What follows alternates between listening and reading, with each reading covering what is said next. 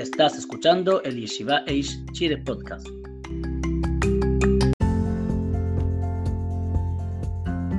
Hola, en el episodio de hoy día vamos a ver a las hot relacionadas con cocinar el cholen y dejarlo durante Shabbat en, un fuego. Medio cocido.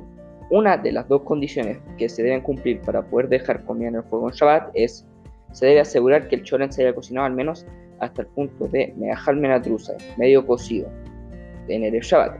Si la comida aún no estaba medio cocida, la fuente del fuego debe estar cubierta.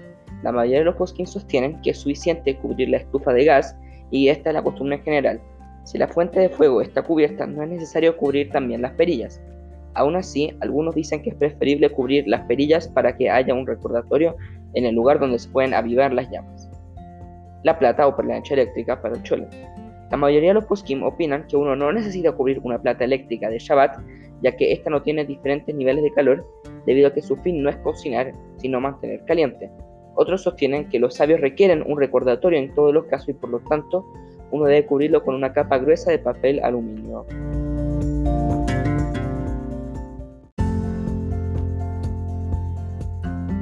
Muchas gracias por escuchar las alajot diarias de la Yeshiva Eish Chile y que todos tengan un excelente día.